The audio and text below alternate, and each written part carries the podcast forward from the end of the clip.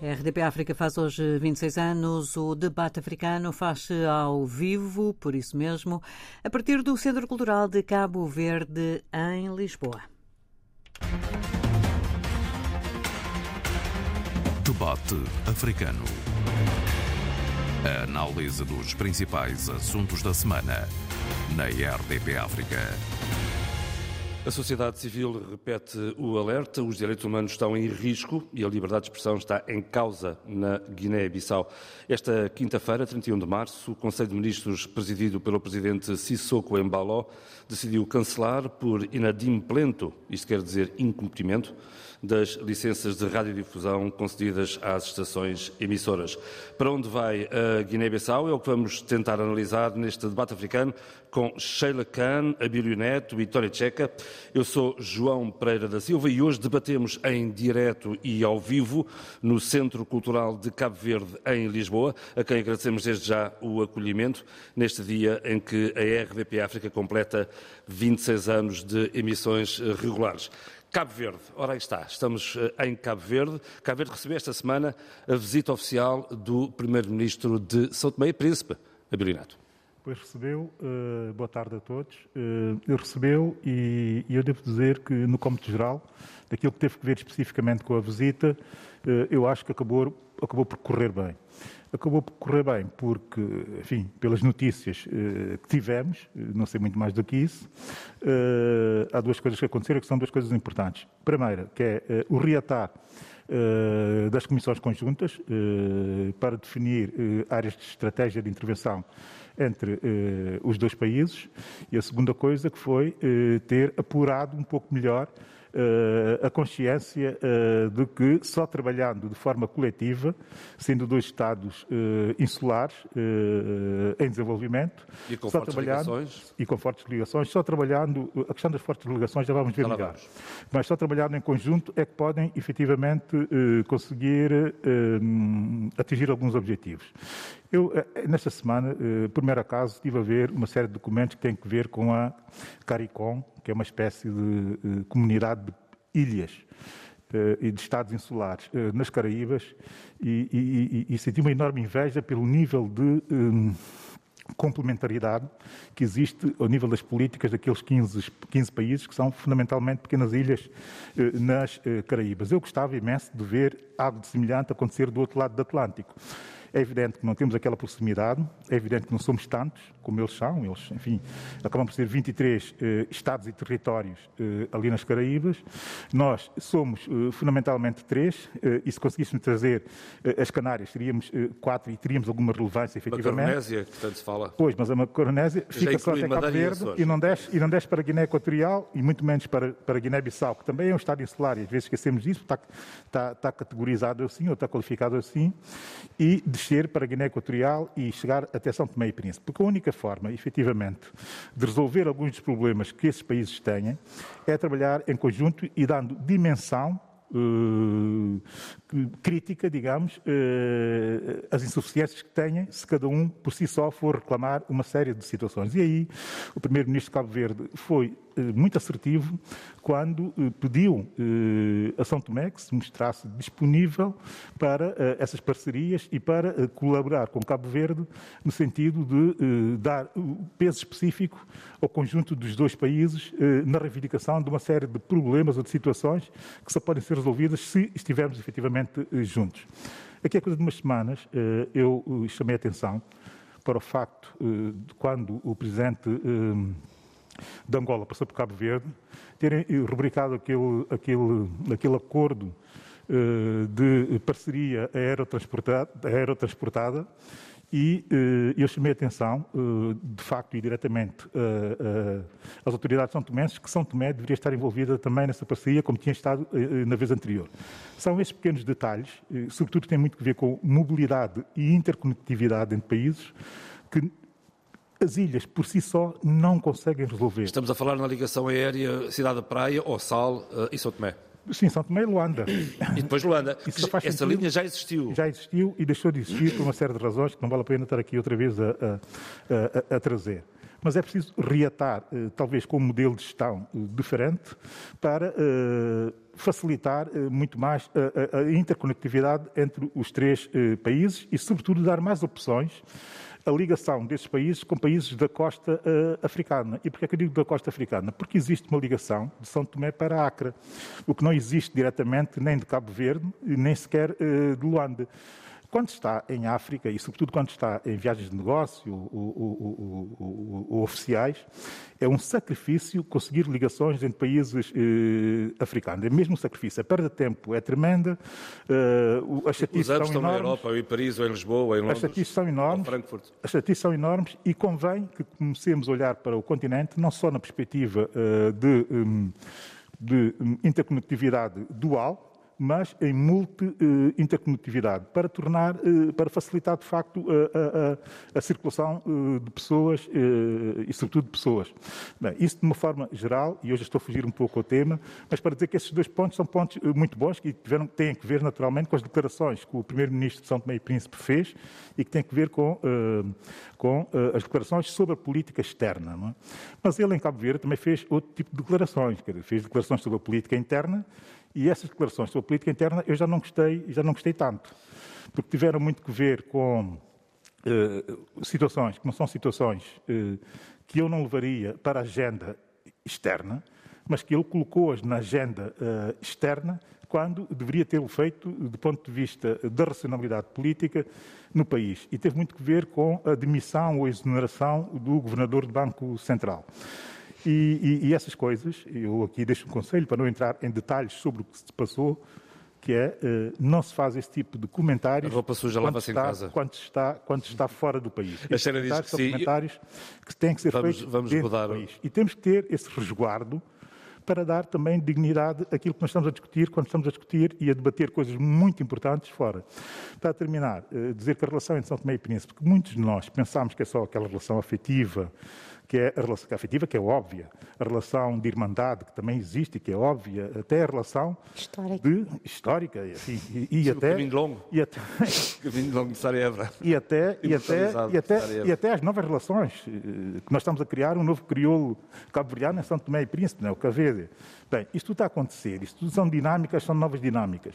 Mas existem outras dinâmicas, eh, digamos que submergidas, que, eh, para funcionamento do próprio Estado de São Tomé e, de certa forma, também para o Estado cabo-verdiano, eh, não, são, não têm muita visibilidade.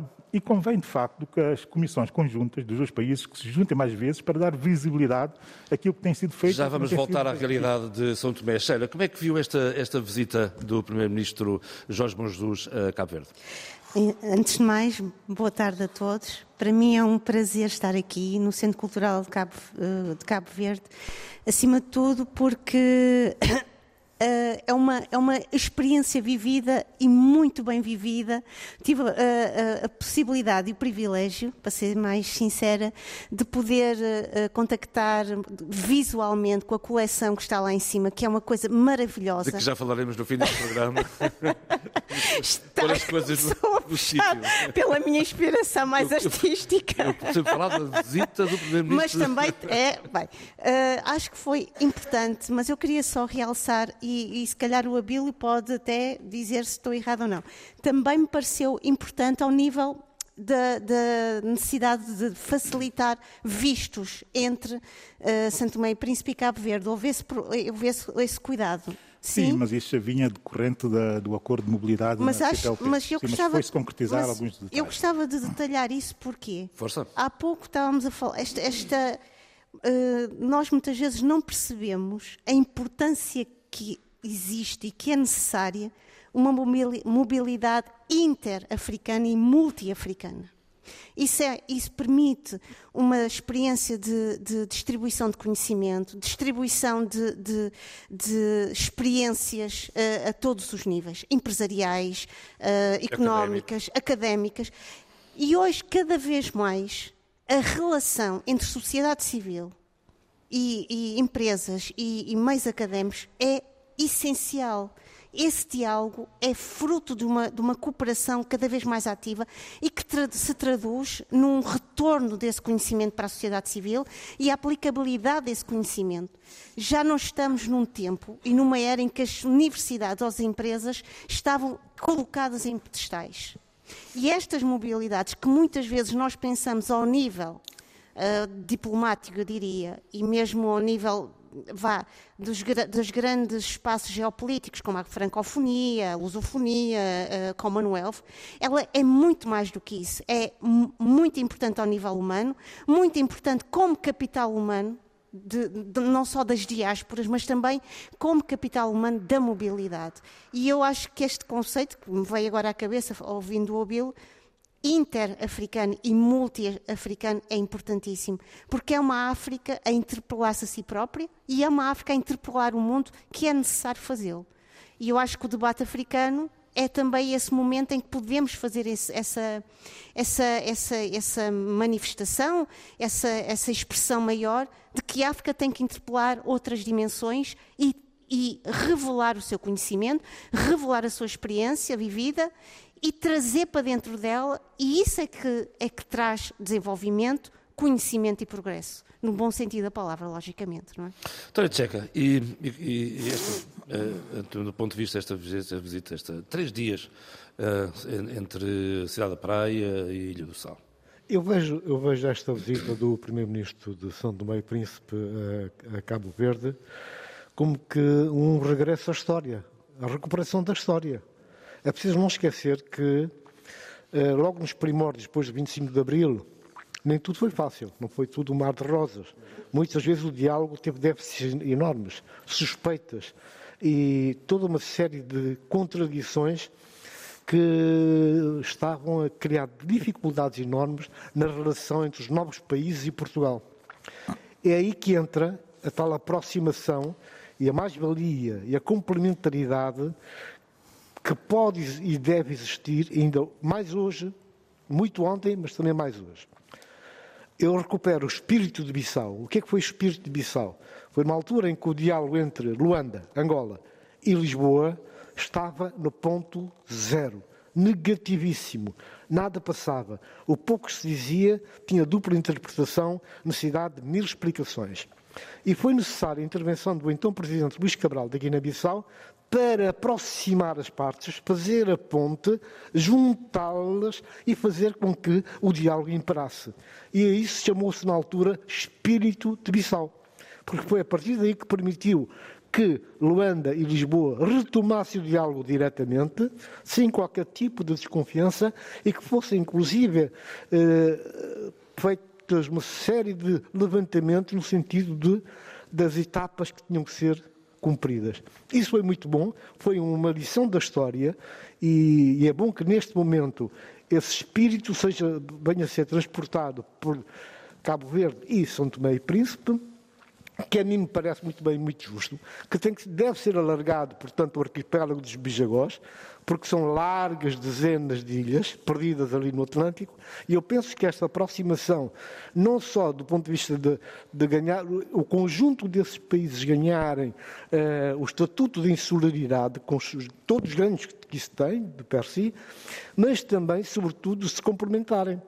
Porque eu, portanto, olho para São Tomé, Ilha do Príncipe, uma das coisas que eu noto, que eu, desde a primeira vez que eu lá fui, lá estive em trabalho, é exatamente a questão do isolamento.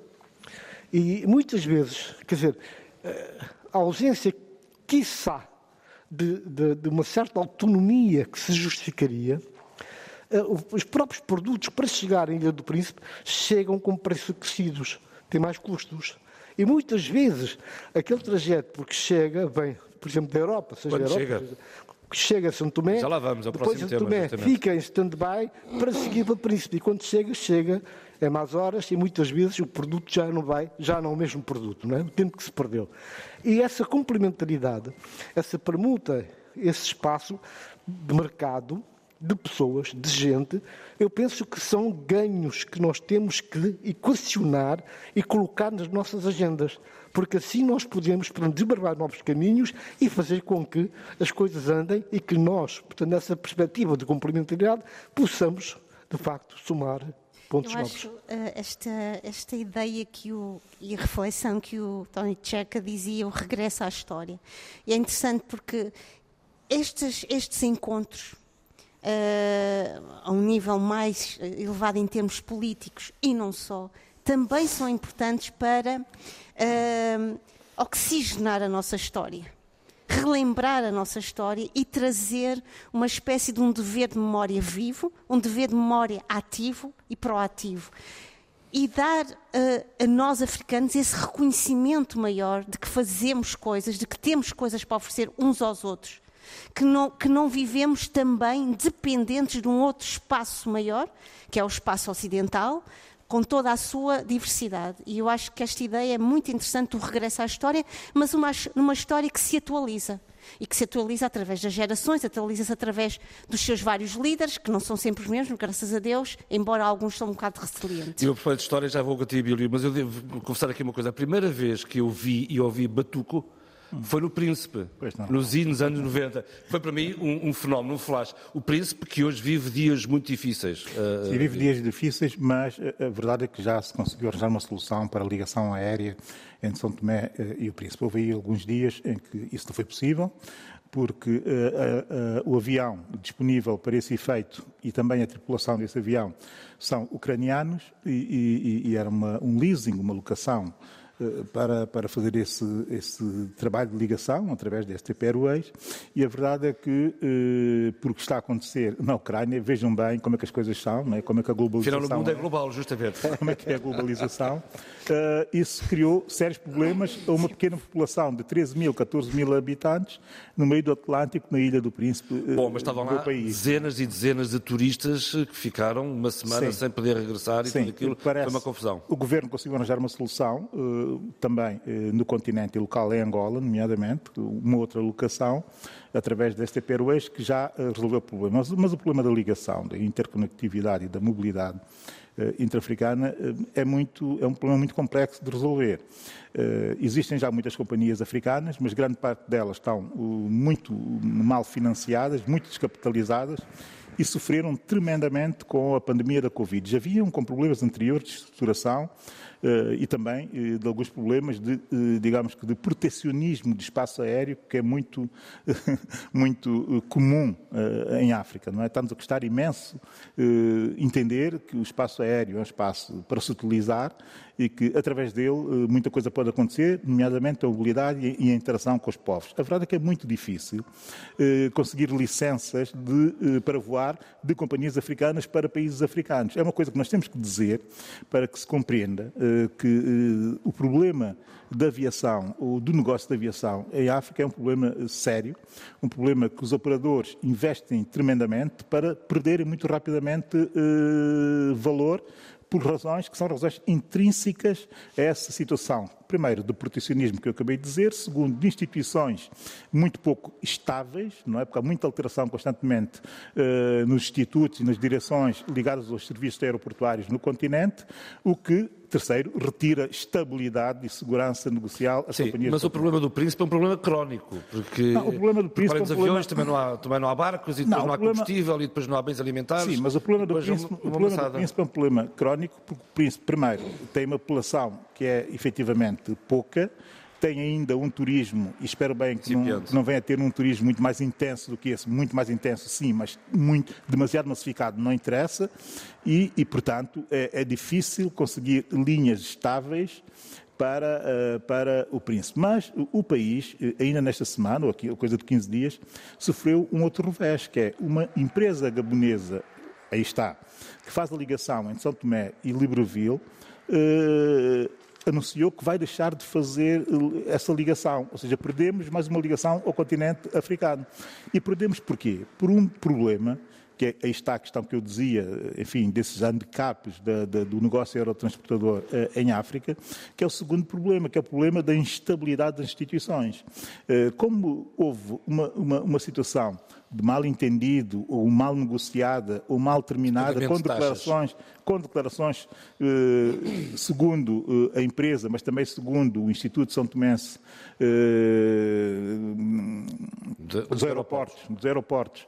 Eh, a situação não era clara eh, e nesse tipo de negócios não pode haver situações pouco claras. As situações têm que ser claras e, sobretudo, nunca se pode avançar eh, para situações de ruptura para justificar, por exemplo, eh, receitas eh, para cobrir despesas de uma instituição que é uma instituição do Estado de São Tomé, como é um instituto.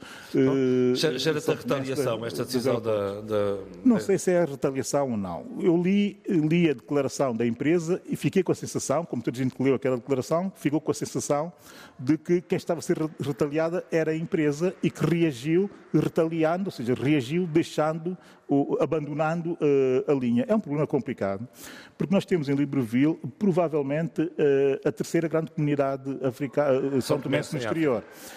E temos a, a, a terceira grande comunidade no exterior, mas pior do que isso é que temos uma comunidade no exterior, no Gabão, que é muito dinâmica do ponto de vista do comércio. É uma, é uma, é uma comunidade que nos interessa imenso. E esse voo da Afrijet, eh, quer dizer, não resolvia o problema da transação de bens, mas eh, resolvia e bem o problema da, da, da mobilidade do, do Estado Comércio na diáspora eh, de Libreville. Como é que vamos resolver a situação a partir de agora?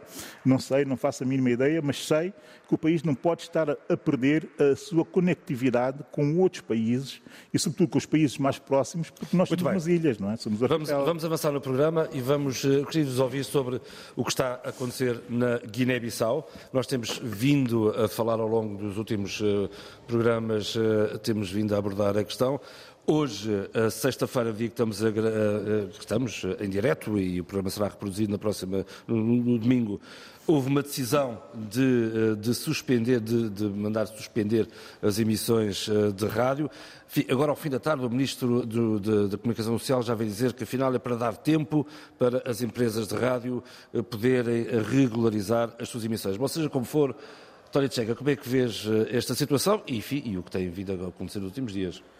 Bom, eu penso que o que está acontecendo na Guiné-Bissau, portanto, neste momento, é consequência de uma ausência de sensibilidade, falta de projetos concretos de desenvolvimento e, sobretudo, uh, é a incapacidade de ler uh, os canais, ler o que existe em termos de cooperação, que vem sendo semeada há muitos anos. Não está nada a começar hoje, vem de trás. Há um caminho, há um trajeto que tem sido feito com irregularidades, com anomalias, mas existe.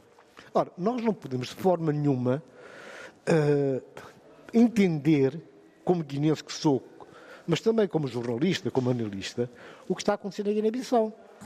Porque, sinceramente, o, o, que isto não, se pode, não podemos separar esta decisão do governo, que a decisão que conta realmente, a verdadeira é aquela que nós tivemos acesso ontem e não esta de hoje, que é já para tentar eh, suavizar. iludir o problema, suavizar exatamente, porquanto uh, o, o, o que há aqui é uma tentativa clara, são ações claras para silenciar a comunicação social. É uma tentativa, uma ideia pré-concebida, determinada em Conselho de Ministros, dirigida pelo próprio Presidente Sissoko, no sentido de calar, de silenciar os órgãos de comunicação social. Portanto, são coisas intoleráveis que não têm razão de ser. E depois, quer dizer, vamos e venhamos. Uh, a União Europeia, com os seus fundos, financiou, portanto, a, a dinamização dos órgãos de comunicação social comunitários. Particularmente das rádios comunitárias. Durante cinco anos, quase seis anos, eu trabalhei nesse projeto, coordenei toda a parte da comunicação social e foram postos de pé a funcionar 46 órgãos comunitários. E os 46 órgãos comunitários, com capacidade técnica, com equipamento, com material, com formação, para poderem, de facto, uh, resolver as questões de, que existiam na Guiné-Bissau em termos de comunicação, porque era só rádio nacional praticamente, e mais duas ou três rádios de Bissau. Isso foi feito. Agora, O que não se pode aceitar de forma nenhuma é que hajam desculpas. Bom, mas também há uma realidade nova, que é a proliferação de rádios eh, evangélicas e rádios ligadas a, a seitas eh, e por aí fora. Uma proliferação brutal Mas do isso, espectro isso, radiofónico. Isso, para, para, pelos vistos, não... Não, Não sei se foi esse o motivo. Não, não, não. Isso não, não prejudica, não, não, não belisca sequer o poder. O poder até aceitou isso, tanto assim que durante as últimas eleições o poder encostou-se na, na, na rádio da- dos, dos testemunhos lá, como é que se chamam? Jeová. Do, o Jeová. A Iurde. Não, Iurde, A Iurde. para, portanto, fazer a sua propaganda. Uma propaganda, portanto, com um nível muito baixo, com uma linguagem agressiva e que, eh, inclusive, agredia a cultura guinense, a maneira de ser e de estar da Guiné-Bissau e a própria história da Guiné-Bissau. Neste momento, nós não podemos separar esta decisão com o resto. Veja-se que, na última reunião do Conselho de Ministros, semana passada, o Governo decidiu, pura e simplesmente, nacionalizar uma empresa portuguesa. Ora, também queria lá ir Essa empresa portuguesa, repara só, eu vou já, vou, já partilhar passar a conversa. eh, tem 96% do capital é de empresários portugueses. Portanto, e tem 3% de empresários guineenses. O argumento, tenho aqui um notícia, o argumento é que a gestão do património dos armazéns do povo nos últimos anos tornou-se danosa, prejudicando profundamente os interesses do Estado guineense. Isto foi dito pelo Ministro das Finanças, em conferência de imprensa. Mas se é danoso, então, portanto, há mecanismos, há estruturas para corrigir. E o capital é português, O curiosamente. capital é português, há estruturas, há um sistema montado, eh, todo o poder judicial está, nas- está nas mãos de um homem só, que é o Presidente da República, então por que é que ele não pede a intervenção do, do Ministério Público? Isso não tem uma justificação, não é plausível e nós não podemos em nenhum momento aceitar argumentos desta natureza porque pecam, de facto, por falta de, por inverdade. Sara, Há pouco o Tony Checa falava de uma ausência de sensibilidade. Eu acho que vou complementar um pouco eh, o pensamento de Tony Checa. Esta decisão é, para mim, mais do que isso, uma espécie de um atropelo e uma espécie de morte, a, a uma liberdade de expressão. Mas também é verdade isto. Nós tínhamos eh, pensado a semana passada sobre a questão dos ativismos em África. As rádios comunitárias têm uma responsabilidade muito importante para a comunidade, porque dão voz à comunidade, fazem chegar notícias à comunidade, portanto, partilham com a comunidade informação que lhes é necessária. Não só para dentro dela, mas também para sair para fora dela, por uma questão de, como se costuma dizer, de partilha.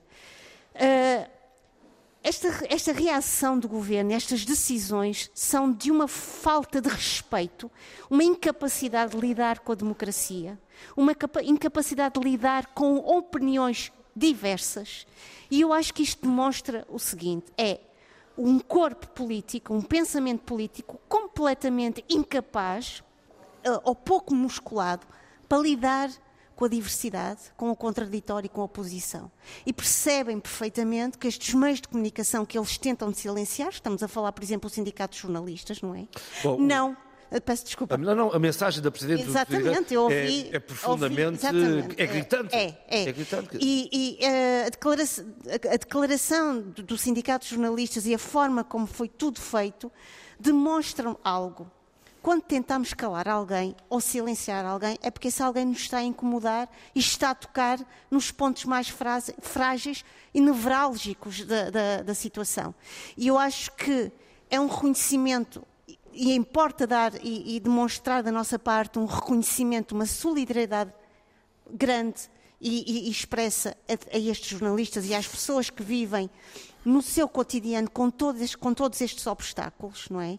Ah, porque eu imagino a vida de um jornalista e não só, ah, sempre com estes obstáculos, sempre com estas ameaças e nós temos visto E a ameaça também de não permitir que o Congresso do maior partido da oposição se possa Espancamentos e realizar. agressões, raptos, eh, etc. ativistas que são raptados e. Ora, aí eh, está. é, só deixe-me só terminar. Eh, é, eu acho que isto é de uma. É um momento que devemos parar um pouco e refletir a grande ironia do- dos destinos dos nossos países. Se, por um lado, lutaram tanto pela sua emancipação, pela sua liberdade e quiseram tanto construir sobre um novo chão, esta ideia de homem novo. Estou a pensar, por exemplo, Moçambique, não é? que tinha este grande conceito que foi importantíssimo. Não é? Já lá vamos, já Eu ainda me lembro que havia os, os, mais pequenos a seguir, a seguir à, à, à independência de Moçambique eram chamados continuadores da revolução. E depois hoje vemos estes nossos países a, a fazerem e a repetirem algumas das lógicas e mecanismos de discriminação, silenciamento, tortura, espancamento. E a pergunta é: uh, retomamos, regressamos ao passado, mas porque. Uh, qual, qual, foi uh, a responsabilidade que tivemos até agora para chegarmos a este ponto.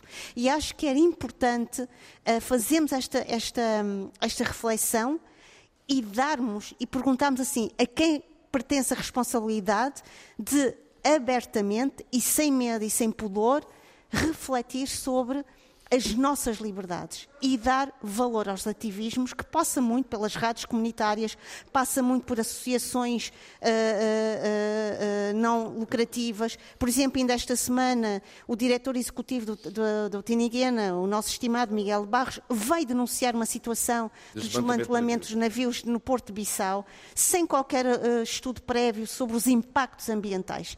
A pergunta é, então Guiné-Bissau quer vender que tipo de rosto e que tipo de retórica discurso para fora, quando depois para dentro de si tem uma espécie de.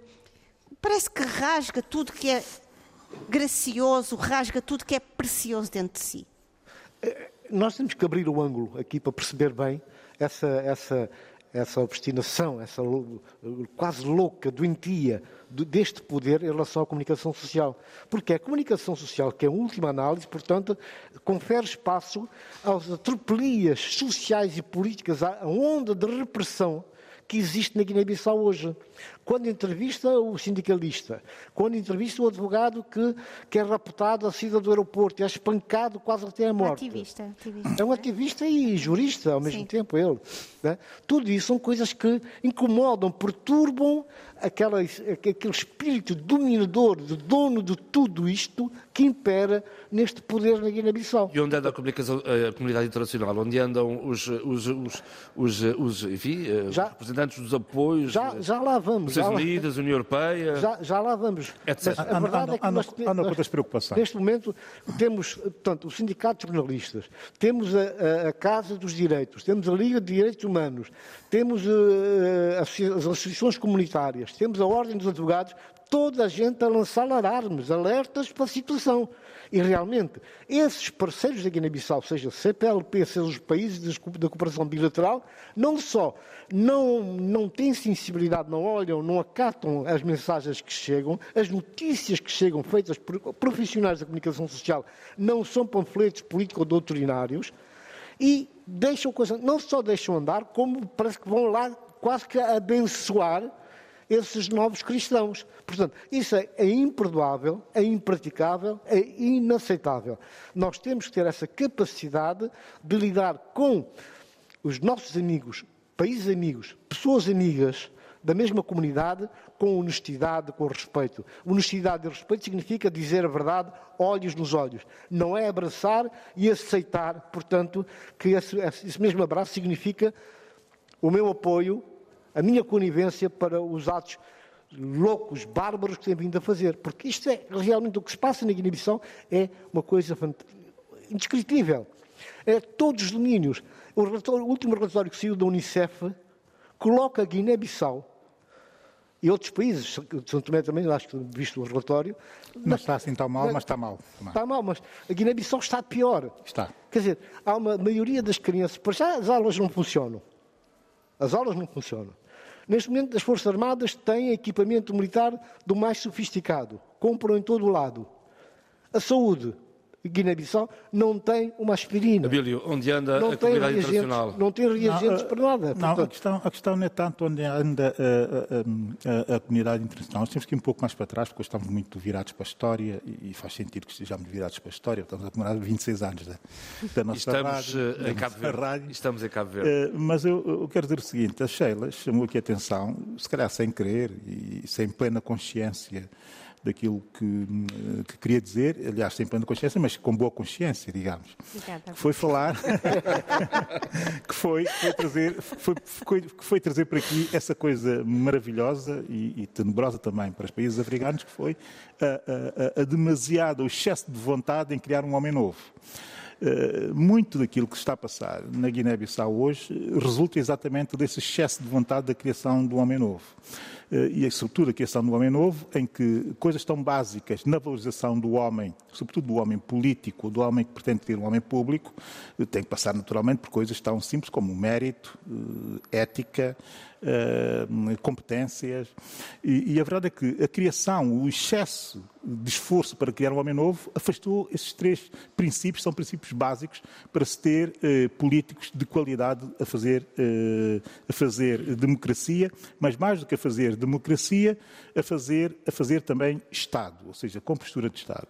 O que nós temos, eh, e isso é, é tremendo de se dizer, mas uh, efetivamente tem que ser, tem que ser uh, dito, é o seguinte: uh, temos muito pouco daquilo que eu acabei de dizer, temos muito, o demasiado, das consequências do esforço na criação do homem novo, em que tudo se resolve a base da, quando não existe ideologia, a base da personificação ou da personalização do ator político, e depois, quando nós abrimos os olhos, temos o azar de ter um ator político tão personalizado que as instituições, para ele, já nem sequer contam. E depois existe uma sedução africana que eu nunca consegui entender por essa coisa do homem grande, do, do, do, do ou do grande homem, eh, que dizem a mim que é da nossa tradição, e eu não consigo encontrar eh, essa tradição em quase lado nenhum, quando leio a história africana e leio bastante, não consigo encontrar essa, essa, essa tradição do grande homem, do homem que eh, manda em tudo, do homem que decide tudo, do homem que decide só por ele sem eh, se aconselhar, do homem que até é capaz de desvalorizar a existência do outro homem por achar que a dele é principal ou a melhor existência que um país pode ter. Isto tudo, isto tudo resulta nesses equívocos que nós temos e a Guiné-Bissau está a viver um equívoco. E, eu, e resulta-me a mim especialmente eh, tenebroso que eh, sejam os guineenses a gritar pela comunidade internacional para repor algo que os guineenses sempre souberam lutar por, por si repor. só resolver. Sheila diz que sim. Sempre souberam. Essa é história, a grande história da Guiné-Bissau é exatamente essa. Ouvir. É a capacidade de lutar por aquilo que acham que é correto. Esse é o ensinamento fundamental do Amílcar Cabral.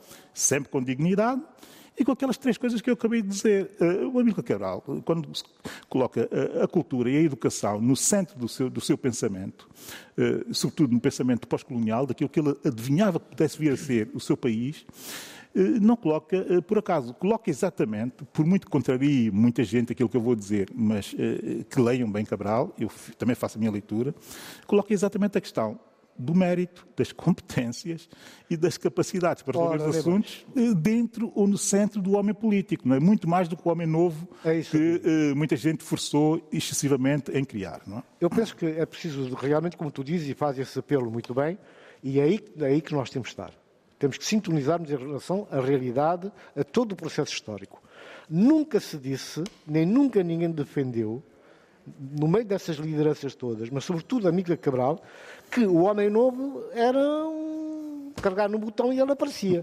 Ou uma decisão política, um decreto. Não. Pois não. O que se disse era preciso, Cabral nunca disse isso. É preciso trabalhar, criar as condições para que nós tenhamos que para que apareça, que nasça o homem novo, que significa acesso ao conhecimento, à saúde, escola, tudo isso que era um conjunto de ganhos que tinham que existir para se proceder a essa transformação, que não pode ser, portanto, uma coisa computarizada e já está. Não, não há moldes para isso. Agora, o que falhou, o que falhou foi exatamente o não cumprimento desses pressupostos, que passaria, portanto, por investir na escola no conhecimento. Não pode ser como a Guiné-Bissau está há dois anos em que as escolas não funcionam. As públicas. As escolas públicas. Pois, ah, ah, pois há uma que é privada. Não, eu não disse, eu não disse que, que, era público por acaso. Não. não, não, há uma privada que é portuguesa que funciona, há outra que é dos padres, que também funciona. Agora, as outras escolas todas, onde está a maioria dos guineenses, não funciona. Esta é que é a realidade. Portanto, a questão que se coloca aqui é que, na verdade, é preciso repor os pactos. E é preciso que, no próprio poder, haja competência instalada. Não é qualquer autodidata, né, qualquer, qualquer um que se ache capaz que, para liderar um país. Portanto, isso são questões que nós temos existem, estão connosco e estão a criar empecilhos ao desenvolvimento. Nós temos que apostar em projetos de desenvolvimento e temos que criar as condições para que a saúde funcione, as escolas funcionem, a eletricidade, a água. Agora, quando tu tens uma sociedade em que a maioria das pessoas vive abaixo do linear da pobreza, uma pobreza franciscana, estás à espera do quê? Quem tem dinheiro, e nós sabemos quem tem dinheiro na Guiné-Bissau hoje, não sabemos de onde é que ele vem, se calhar, ou se calhar até sabemos. Quem tem dinheiro impõe as regras, põe, lacra a boca das pessoas, calca o sentimento e domina. Uh, há pouco o Abel dizia que com consciência ou sem consciência eu fiquei até um bocadito. Eu fiquei espantada com a forma como ele interpretou a minha consciência e a não consciência, mas uh, eu sabia bem o que estava a dizer com a questão do homem novo. Daí a consciência. Daí a consciência. uh, porque uma das coisas mais importantes com esta visão de homem novo, que não foi só em Moçambique, se calhar e teve outros Foi em todos os nossos países. Não, não, foi um conceito essencial, foi o engajamento. Hum. Engagé. Compromisso, esse, em português, compromisso. Mas que num determinado momento, por exemplo, da história de Moçambique, foi o, o conceito humano, social, cultural e político mais importante e pilar para toda a sociedade as pessoas não diziam eu estou comprometida, é eu estou engajada. Eu lembro perfeitamente, num tempo em que faço entrevistas para a minha tese de doutoramento, em que uh, estou a cobrir o, o pós-independência, foi muito interessante perceber numa análise, como nós chamamos, uh, e perdoa-me, esta, esta não é uma aula de, de discurso, mas pronto, ao comparar as entrevistas sobre esse determinado tempo, havia um conceito que todas as pessoas diziam eu estava engajada com, com o processo da revolução. Sheila, deixa-me dizer-te o seguinte, deixa-me interromper para dizer o seguinte. Eu, as tantas, as tantas já não, não, não suportava isto de estar engajado. Imagina, imagina, não, não é? mas isso é para percebermos como, mas, é, que os, como é que os conceitos mas, rapidamente também se esvaziam, não é? E tornam-se ocos porque não têm Vamos chegar lá, vamos chegar lá. Uh, e, e é muito interessante porque há uma entrevista que o, o nosso estimado e querido Luís Carlos Patraquim, poeta moçambicano, uh, deu a, a Michel Aban, em que ele dizia, e passo a citá-lo indiretamente, eu fazíamos, eu pensávamos, eu criávamos. Sim. Era o eu coletivo, não havia o eu subjetivo. O eu subjetivo morreu nesse tempo. O Abílio falou bem e acho que foi importante trazer isto para esta reflexão. Quando é que chega o momento em que esta construção e todo este processo de euforia, porque houve um, um momento de euforia, se torna excessivo, se torna até um peso. Quando a ocasião faz o ladrão. Com as várias uh, uh, disposições de muitos países, a entrada para o FMI, as disposições todas que se permitiam que muitos deles pudessem agranjear proveitos tendo em conta a sua, a sua posição. E às vezes eu costumo dizer isto aos meus alunos, e é uma coisa que eu digo até a exaustão, que é preciso trazer a história para dentro da literatura. Para perceber, porque os, os escritores não escrevem sobre o universo o infinito, eles estão a escrever sobre uma determinada realidade. O novo o livro do novo livro, o último romance do João Paulo Borges Coelho, Museu da Revolução, é exatamente esse mapeamento de uma personagem do tempo da, da luta da libertação nacional, que termina no tempo atual como um grande empresário, uh, comerciante de pedras preciosas, grandes negócios em Cabo Delgado. E é muito interessante essa reflexão e esse mapeamento. E é importante é olhar para dentro dos nossos países, uh, aqui vai falar um artigo de socióloga, e perceber que contextos subterrâneos verdadeiramente, não é? É que conduziram hoje para que este excesso de engajamento se tornasse uma espécie de, hum, de fuga para estas pessoas. É importante dizer isso porque realmente nós não podemos fazer tábua rasa de nada, de coisíssima nenhuma. É preciso ver que, por exemplo, quando se fala da Guiné-Bissau, não, há, não se pode fazer uma leitura única, Guiné-Bissau, independência. Não. Nós tivemos uma Guiné-Bissau de pós-luta de libertação. Nós tivemos uma Guiné-Bissau que foi até 80, 81, 82. A partir de 82 para a frente, 83, tivemos uma outra Guiné-Bissau, uma outra liderança, outros objetivos, outras metas. Várias lideranças, aliás. E tudo isso criou uma situação eh, de desnorteio. Depois, como se não bastasse, 98, 99, 11 meses de guerra na cidade. E depois tem sido isto agora que estamos a viver. O que estamos a viver hoje, protagonistas, personagens que apareceram neste palanque horribilis, é exatamente aquilo do que de mal nós conseguimos produzir. Quando a intenção, de facto, era investir no desenvolvimento. Repare os projetos que existiam na Guiné-Bissau na altura. Todos virados para o desenvolvimento. Todos. Não só nacional, mas subregional também. Em termos de mercado, em termos de capacidade de competências e ofertas. Portanto, tudo isso foi feito. Depois, de repente, não só se pôs termo a esse processo, como se comprometeu e se vendeu o know-how. O equipamento, o material, tudo que havia instalado, incluindo alguns obtidos através de dívida externa, acabaram por ser assumidos pelo Tesouro de Estado e foram parar o bolso de pessoas que estavam-se a servir do poder. Esta é a nossa tragédia. Esta é a nossa dificuldade. É isto que explica o estado em que nós estamos. Não é o homem novo. O homem novo seria o produto de um comportamento, de um pensamento e de ações concretas com a instalação de infraestruturas de desenvolvimento ao serviço do homem. Isso era fundamental. Portanto, isso falhou porque o homem falhou.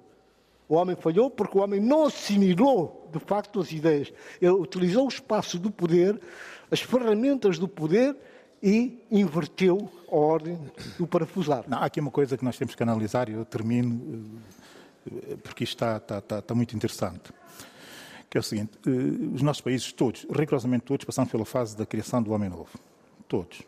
E é preciso também compreender que a partir daí todos têm percursos. Ou seja, pós, a, digamos que a falência do homem novo, a falência do projeto do homem novo, eh, os países têm percursos e têm percursos diferentes. Todos não têm que ser, eh, ter o mesmo percurso. E, e, é só olhar para eles hoje, e é só olhar para os países hoje, e compreender que a evolução a partir da mesma matriz eh, tem dado resultados diferentes. Portanto, temos que tentar encontrar, eu quando falo do Homem Novo, falei do Homem Novo como um ponto de partida falido, ponto final. E faliu, efetivamente. Eh, agora, depois disso, é tentar perceber aonde, aonde ou que caminhos é preciso seguir para uh, valorizar uh, o homem que existe hoje. Quer dizer, porque voltar para trás e tentar pensar que é possível recuperar uma ideia que faliu não é propriamente a melhor solução para o futuro. Quer dizer, isso, isso, isso acho eu com a plena convicção. Não é? Não é, não é esse projeto que faliu, desculpa, Abílio. O que faliu foi o homem, a incompetência. Foi não perceber que ele tinha que implementar as medidas para que se desse lugar. Eu, eu hoje, eu quero o homem novo para a minha terra. Eu quero o homem novo para os nossos países. Força. Eu quero um homem novo, que é um homem, portanto, dotado de capacidade, de conhecimentos, sem complexos e com vontade de produzir e de trabalhar. Não é o homem novo que nós temos lá na Guiné-Bissau, por exemplo. Eu queria... Pobreta, sem capacidade de compra, sem capacidade de aquisição de conhecimento, não pode comprar um livro, não pode comprar um, um, um antibiótico, não pode combater o paludismo, não tem dinheiro. Esse é que é o homem novo que nós queremos que. Esse foi o homem, esse foi o homem novo que faliu. Acho que. Não foi o homem novo que faliu. Acho que deixa, deixa, deixa falar, só dizer. Pelo amor de Deus. Não, não. Eu, aqui somos todos iguais. Uh, uh, acho que era importante uh, mantermos isto na nossa cabeça. Este homem novo tem que ser estimado, historicamente estimado, para que as novas gerações e as gerações futuras possam continuar a acreditar nestes valores. Porque se nós vamos estar aqui a, a bater na pedra e a destruí-la e a dizer que ela não presta, é uma responsabilidade nossa uh, manter estes valores uh, de uma forma sustentável e saudável e fazer com que as pessoas que nos ouvem e as gerações atuais que nos ouvem, olha, está ali um menino que tem 14, 15 anos, 14. eu espero que ele daqui a 10 anos possa dizer Je suis um homem novo. Hum. Ok? Bem, porque estão, nos ouviu, já, já porque foi capaz de, de, de, perceber que há momentos, só deixem-me terminar, a história não se faz de uma forma linear. Uhum. É preciso acreditar Bem. nela. Muitas vezes a memória humana não se coaduna com o exercício da interpelação, da interrogação. Cabe-nos a nós, homens, mulheres, relembrar à nossa própria história um sentido de humanidade e continuidade.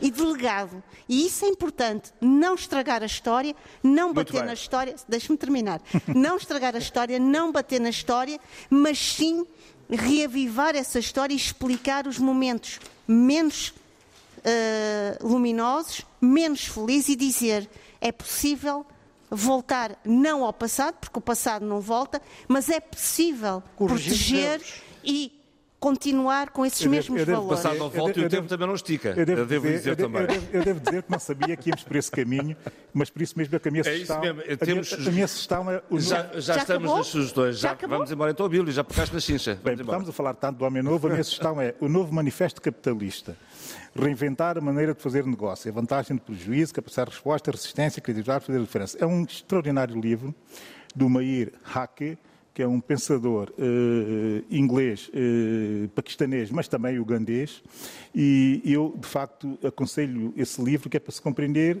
como é que hoje eh, só podemos olhar para trás e verificar que o homem, o homem novo, eh, enfim, eh, faliu. Sugestões, estamos nas sugestões. Uh, sugestões. Dizer só algo, se me permite, tenho 30 segundos. Tem, ainda temos 5 minutos. Ok. No conjunto uh, dos todos, não é? Isto é, é uma coincidência bonita, mas a vida é assim, é, é, é, feita de coincidências também bonitas, luminosas, estás a ver? Pois claro. uh,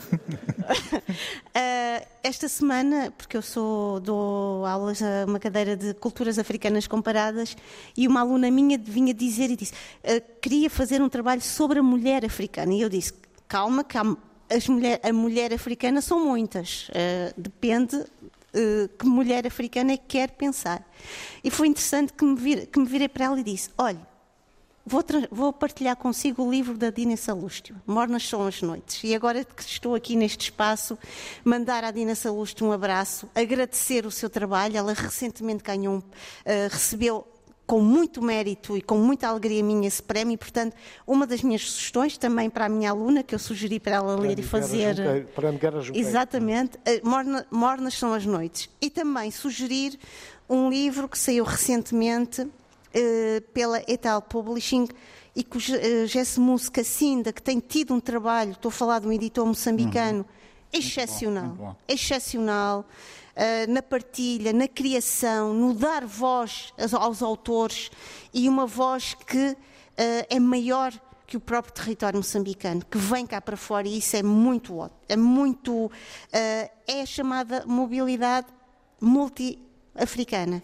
Uh, uh, então o livro é Nampula, Antologia de Histórias de uma Cidade Vibrante. É uma antologia com vários autores que vêm trazer, reivindicar não só o lugar dos, dos, autores de Nampula, no espaço da produção literária moçambicana, mas trazer também Nampula para um espaço de pensamento literário, sociológico, histórico. E eu espero que o Gessemuth, se estiver, uh, estiver a, a, a ouvir-nos, que ouça da nossa parte uma, uma gratidão eu enorme. Vou, eu não vou a Nampula, gostaria de ir. Também eu.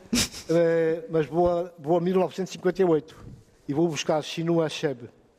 Quando tudo se desmoronou. Parece que estamos em sintonia. É uma, estamos todos é uma, em sintonia. É uma verdadeira obra-prima. É uma história, portanto, pré-colonial. Tem a ver com a Nigéria com a chegada do, dos brancos àquela zona, uh, um cidadão de, do grupo Ibo, portanto, que tenta, portanto, fazer face à situação e que consegue, de facto, durante um certo período, fazer frente e tentar manter os valores próprios e fazer com que o seu povo e a sua história se glorifiquem. É claro que depois não consegue, mesmo no fim acaba introduzindo outros personagens, acaba por desaparecer, acaba por perder. Muito bem, eu também tenho uma sugestão. Mas já eh, vendeu, desculpa, rapidamente. 8 milhões de cópias. Ora bem, também já foi. A minha sugestão prende-se com o local onde estamos a fazer este debate africano em direto e ao vivo, Centro Cultural de Cabo Verde, em Lisboa. Estão aqui patentes três exposições que valem imensa pena. A exposição Mulher Cabo-Verdiana e os seus ofícios, eh, de Steve eh, Espírito Santo. Também a exposição Still Free, uma coisa que vale imensa pena, lá em cima nos andares superiores. Nós estamos aqui no Pistérrio, de Francisco Vidal e também músicos de Cabo Verde com traço inconfundível de Luís Levi Lima. E assim se fez o debate africano com Sheila Khan, Abílio Neto, um, Tony Checa, o apoio técnico de Pepe Jorge, a produção de Paulo Seixas Nunes. Fiquem bem. Os parabéns ao rádio. Debate africano. A análise dos principais assuntos da semana na RDP África.